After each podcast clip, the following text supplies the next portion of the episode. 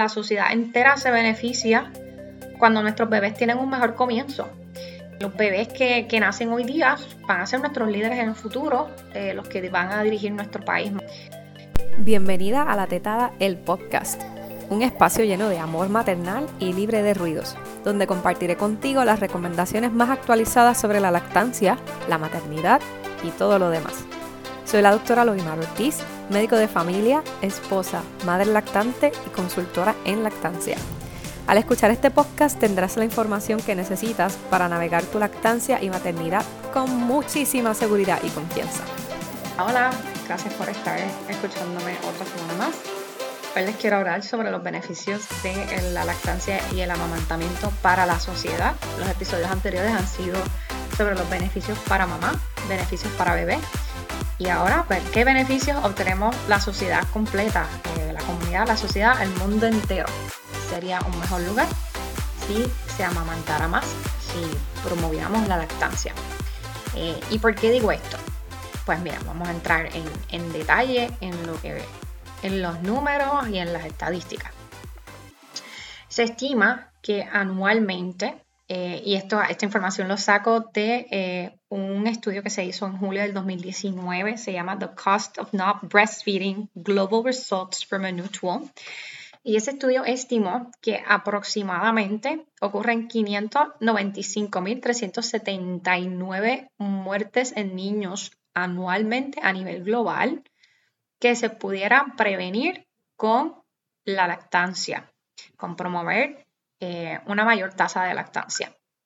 También hay 98.243 casos de eh, cáncer y diabetes eh, en madres o muertes relacionadas a cáncer y diabetes en mamás que se puedan prevenir por el amamantamiento y aproximadamente unos 257 a 341 billones de dólares en pérdidas económicas anuales a nivel global que se pudieran prevenir, en you guess right, promoviendo la lactancia. Así que estamos hablando de un impacto en salud y un impacto económico grandísimo en el mundo entero si se promoviera la lactancia.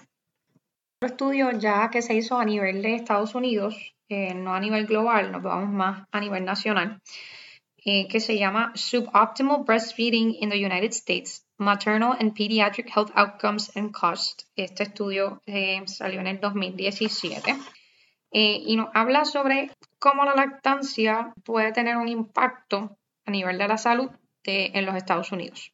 Y ellos estimaron que por las tasas subóptimas de lactancia de los Estados Unidos ocurren 3.340 muertes adicionales atribuidas a esta razón. 78% de este número, de los 3.340, eh, son por razones maternas, por infartos cardíacos, cáncer de seno o diabetes. Y 22% de estas muertes son pediátricas, principalmente atribuidas al síndrome de muerte súbita infantil y a la enterocolitis necrotizante, que es una complicación bien temida en pacientes prematuros. Eh, el costo de muertes prematuras em, estimado, o sea que 3.340 de, estas muertes tienen un costo adicional en el sistema de salud de los Estados Unidos de aproximadamente 14.2 billones. Estamos hablando de una carga económica grandísima. Ahí estamos hablando solamente en términos numéricos, pero si le damos un poquito más de pensamiento a esto, Em, y más sentido común al asunto, la sociedad entera se beneficia cuando nuestros bebés tienen un mejor comienzo. Eh, los bebés que, nacen hoy día van a ser nuestros líderes en el futuro, eh, los que van a dirigir nuestro país mañana, los que van a hacer la fuerza laboral eh, del mañana. Y la nutrición que ellos reciban en la infancia es la piedra angular de su crecimiento y de su desarrollo óptimo. Así que cuando los niños, nuestros niños, tengan todas las oportunidades para alcanzar su máximo potencial, pues todos salimos ganando. Esa es la realidad. Lo miramos desde un punto de vista ambiental, la leche materna no utiliza eh, recursos naturales que generen eh, residuos y generen mucha basura. Pero si lo comparamos, por ejemplo, con la producción de fórmulas, que utiliza lata, botellas, mamaderas, la etiqueta, el envase y la publicidad para hacer el marketing de estos productos utilizan árboles, metal, vidrio, plástico, papel, combustible y generan un enorme volumen de, basura, de, de, material de desecho. Para que tengan una idea, en los nurseries de los hospitales, a los bebés alimentados con fórmula se le ofrece ya sea un biberón en, botella de vidrio o de plástico de un solo uso hasta ocho veces al día. Y por lo general, el bebé puede consumir hasta eh, poco más de una onza de una botella de tres o cuatro onzas y el resto se bota. Así que la lactancia materna definitivamente eh, no solo tiene un, ahorro monetario, sino, también que, eh, sino que también reduce la carga ambiental. En promedio, una familia en los Estados Unidos que alimenta a un bebé con, con fórmula en biberón puede gastar de 750 dólares a 1000 dólares anuales en fórmula. El gobierno de los Estados Unidos gasta millones de dólares cada año comprando fórmulas para eh, los participantes del programa especial de nutrición suplementaria para mujeres, bebés y niños, mejor conocido como el WI. Y como ya les había mencionado en los episodios anteriores, eh, uno de los beneficios de, la lactancia es que ocurren menos hospitalizaciones y menos infecciones a bebé. Por lo tanto, los que son las compañías de, seguros médicos gastan eh, más dinero en atención médica para los bebés alimentados con fórmulas que los bebés alimentados con leche materna. Se estima que el tratamiento médico y quirúrgico para las infecciones de oído, que aquí estoy hablando de amamantamiento, ¿verdad? El bebé amamantado que obtiene la alimentación directamente del pecho es el que más se beneficia de la reducción del riesgo en infecciones de, oído. Eh, pues se estima que el tratamiento para estas infecciones de oído, solamente considerando las infecciones de oído, cuesta aproximadamente entre un 3 a 4 mil millones por año en los Estados Unidos. El costo anual de hospitalizaciones por el virus respiratorio sincitial o el RSV, como lo conocemos aquí en, Puerto Rico, eh, por sus siglas en inglés, supera los 300 millones de dólares, mientras que las enfermedades que causan diarrea en la infancia pueden costar de aproximadamente mil millones de dólares si utilizáramos una infinitésima parte de todo ese dinero para promover la lactancia, créeme que los resultados serían espectaculares y estaríamos viendo un beneficio no solo monetario, como les he dicho, sino a nivel de eh, la salud de la población. Tendríamos, eh, nuestra población en un futuro sería muchísimo más saludable.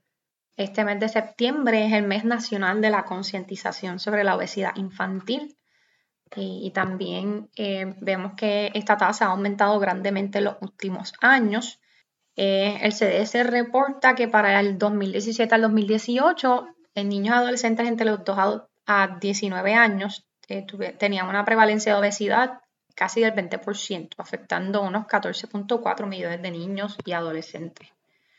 Y en Puerto Rico los últimos estudios epidemiológicos sobre la obesidad infantil estiman que eh, los niños en edad escolar, aproximadamente de un 20 o 30% sufren, sufren de sobrepeso u obesidad, que esto se traduce eh, a efectos negativos en la salud, no solo física, sino emocional de los adolescentes y por ende cuando, estos niños que llegan adolescentes y después llegan adultos, pues también van a tener un mayor impacto en su, en su salud física. Eh, y lo que vemos sería una, una población muchísimo más enferma, menos productiva, en términos generales. Así que una, una población eh, mucho más comprometida eh, en forma negativa, ¿verdad? Este, a nivel de su salud.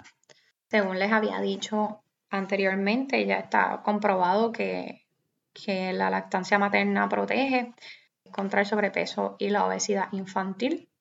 Así que es una medida que definitivamente no debemos dejar pasar desapercibido. Eh, y esto, proteger la lactancia es eh, de las medidas de salud pública más subestimadas.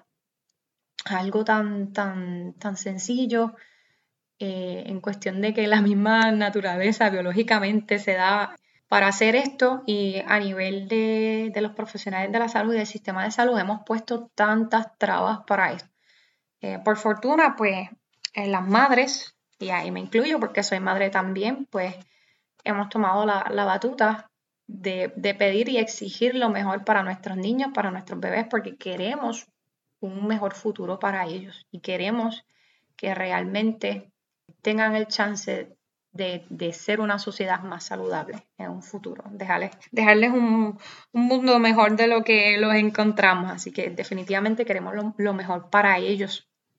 Por mi parte, pues les dejo saber que tener una posición de facultad en una de las escuelas de medicina del, país, pues me estoy dando a la tarea de exponer a los estudiantes temprano a lo que son los, eh, los fundamentos de la lactancia materna y dejarles saber que hay maneras para ellos prepararse y dar un buen apoyo a las familias gestantes y familias que, quieren lactar.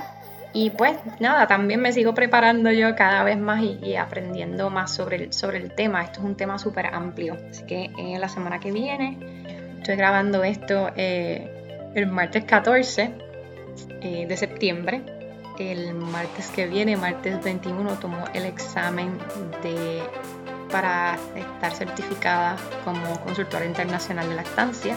Así que me pone en oración, me desea mucho éxito, mucha suerte para que me vaya bien y seguir cada vez eh, dando este servicio eh, de una manera más comprometida. De nuevo, gracias por escucharme, gracias por estar aquí y no te olvides de compartir el episodio.